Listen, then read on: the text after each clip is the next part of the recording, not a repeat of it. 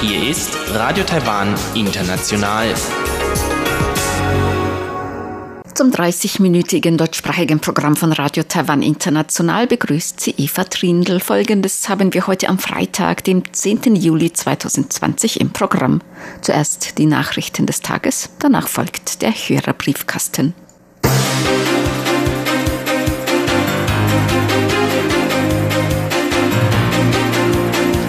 Sie hören die Tagesnachrichten von Radio Taiwan International. Die wichtigsten Meldungen. USA genehmigen Geschäft zur Wartung von Taiwans Luftabwehrsystem. Co. vor Twin City Forum. Guter Wille ist Voraussetzung für Austausch und zwei neue Corona-Fälle gemeldet. Gesamtzahl steigt auf 451.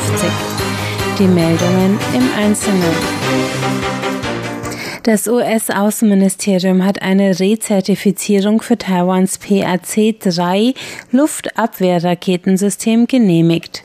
Das hatte die US-Agentur für Verteidigung und Sicherheitskooperation DSCA gestern in einer Pressemeldung bekannt gegeben. Heute dankten Taiwans Präsidialamt, Außenministerium und Verteidigungsministerium den USA für diese Entscheidung.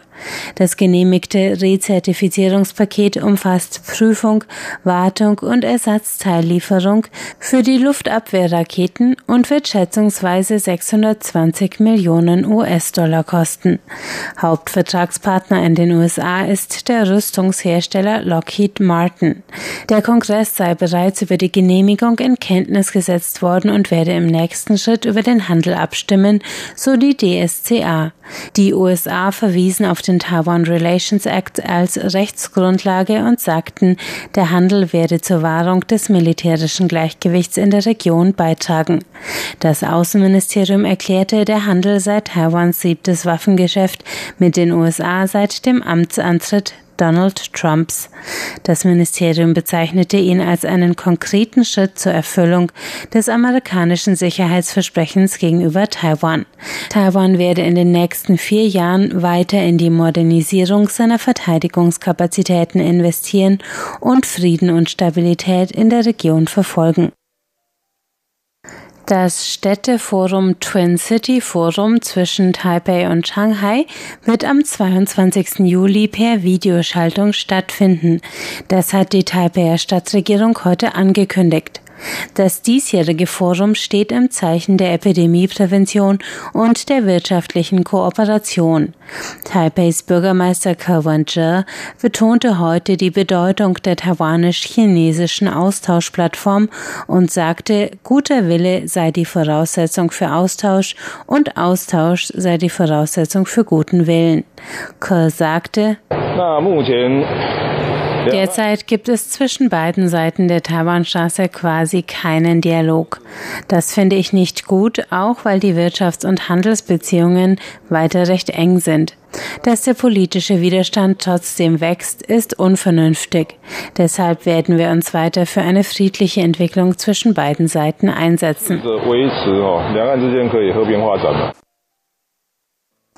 Das Epidemie-Kommandozentrum hat heute zwei neue Infektionen mit dem Coronavirus in Taiwan bestätigt. Beide Male handelt es sich um Fälle mit Ansteckung im Ausland. Betroffen sind eine Frau in ihren Zwanzigern, die am 5. Juli aus den USA zurückgekehrt war, und ein über 50-jähriger Mann, der am 8. Juli über Dubai aus dem Oman zurückgekommen war. Das Kommandozentrum hat insgesamt 74 Kontaktpersonen identifiziert, die nun unter besonderer medizinischer Beobachtung stehen. Die Zahl der Covid-Fälle in Taiwan ist damit auf 451 gestiegen. Bei 360 handelt es sich um Infektionen im Ausland, bei 55 um heimische Übertragungen und bei 36 um Mannschaftsmitglieder auf einem Marineschiff. Taiwans Rechtsprechung sollte in der Bewertung von HIV-Übertragungen den Faktor der nicht nachweisbaren Virusmenge in den Gesetzestext aufnehmen. Das forderten Bürgergruppen in einem Antrag auf der politischen Partizipationsplattform join.gov.org, zu dem das Krankheitskontrollamt heute Stellung genommen hat. Nach geltendem Recht macht sich eine HIV-infizierte Person in Taiwan strafbar, wenn sie ihren HIV-Status verheimlicht und durch ungestützten Geschlechtsverkehr oder auf anderem Weg die HIV-Infektion eines anderen verursacht. Die Antragsteller argumentierten, dass das Gesetz in der Praxis oft als Rachewerkzeug oder mit dem Ziel einer finanziellen Beilegung eingesetzt werde.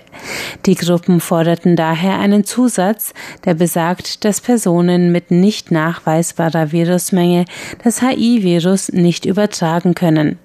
Die Leiterin der Abteilung für chronische Infektionskrankheiten des Krankheitenkontrollamts, Huang Yanfang, bestätigte dies heute als international anerkannte medizinische Tatsache. Das Krankheitskontrollamt habe die Justizbehörden inzwischen schriftlich darüber in Kenntnis gesetzt, dass moderne Medikamente die Weitergabe des Virus durch Geschlechtsverkehr potenziell unmöglich machen. Huang sagte, wer HIV nicht überträgt, sollte auch nicht dafür bestraft werden. Für eine Gesetzesänderung brauche es aber erst einen größeren gesellschaftlichen Konsens. Die ehemalige DPP-Abgeordnete und Menschenrechtsanwältin Yo Mei hat gestern Abend den Nationalen Verdienstorden der französischen Regierung verliehen bekommen.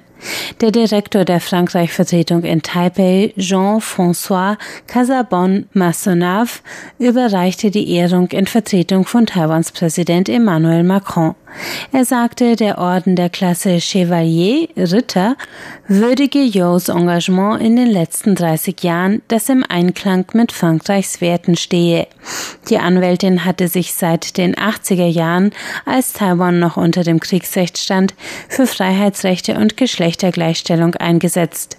In ihren beiden Amtszeiten als Parlamentsabgeordnete widmete sie sich besonders der Förderung von Frauenrechten, der Abschaffung der Todesstrafe und der Einführung der gleichgeschlechtlichen Ehe in Taiwan. In ihrer Dankesrede betonte die ehemalige Vizevorsitzende des parlamentarischen Taiwan-Frankreich-Freundeskreises Taiwans Vorbildfunktion als Vorkämpfer für Menschenrechte und als erstes Land in Asien, das die Ehe für alle eingeführt hat. In Jinmen sind in einer Rindermast 23 Tiere positiv auf die Rinderknötchenkrankheit getestet worden. Es ist das erste Auftreten der Hautkrankheit in Taiwan. Das teilte die Landwirtschaftskommission heute in einer Eilpressekonferenz mit. Die für den Menschen ungefährliche Viruserkrankung von Wiederkäuern wird vor allem durch Stechmücken übertragen. Die Kommission vermutet eine Übertragung aus China. Das hatte im Jahr 2019 eine Genomsequenz des Virus veröffentlicht, die zu 99 Prozent mit der auf Jinmen gefundenen übereinstimmt. Die taiwanische Inselgruppe Jinmen liegt vom chinesischen Festland nur circa zwei Kilometer entfernt. Ein Sprecher der Kommission sagte heute, man habe bereits die Weltorganisation für Tiergesundheit über den Fund in Kenntnis gesetzt. Die Ausfuhr von Rinderprodukten aus Jinmen in andere Teile Taiwans wurde zwischenzeitlich untersagt. Kommen wir zur Börse. Der TAIEX hat heute mit 191 Punkten oder 0,98 Prozent im Minus geschlossen. Das machte einen Endkurs von 12.073 Punkten. Das Handelsvolumen betrug 258 Milliarden Taiwan-Dollar. Das sind umgerechnet 8,74 Milliarden US-Dollar. Es folgt das Wetter. In Taipei wurden heute die heißesten Juli-Werte seit Beginn der offiziellen Temperaturmessungen verzeichnet. Um 12.43 Uhr wurde es 38,6 Grad heiß. In Hualien in Ost-Taiwan erreichten die Temperaturen sogar 39,2 Grad. Sonst lagen die Werte zwischen 30 und 37 Grad, sonnig und trocken landesweit. Der morgige Samstag bringt erstmal keine Abkühlung. Es bleibt wolkenlos und heiß bei Temperaturen zwischen 27 und 36 Grad. Am Sonntag zieht es in Nord- und Mittel-Taiwan etwas zu. In Taipei kann es zu Schauern kommen, die Werte dennoch zwischen 27 und 36 Grad.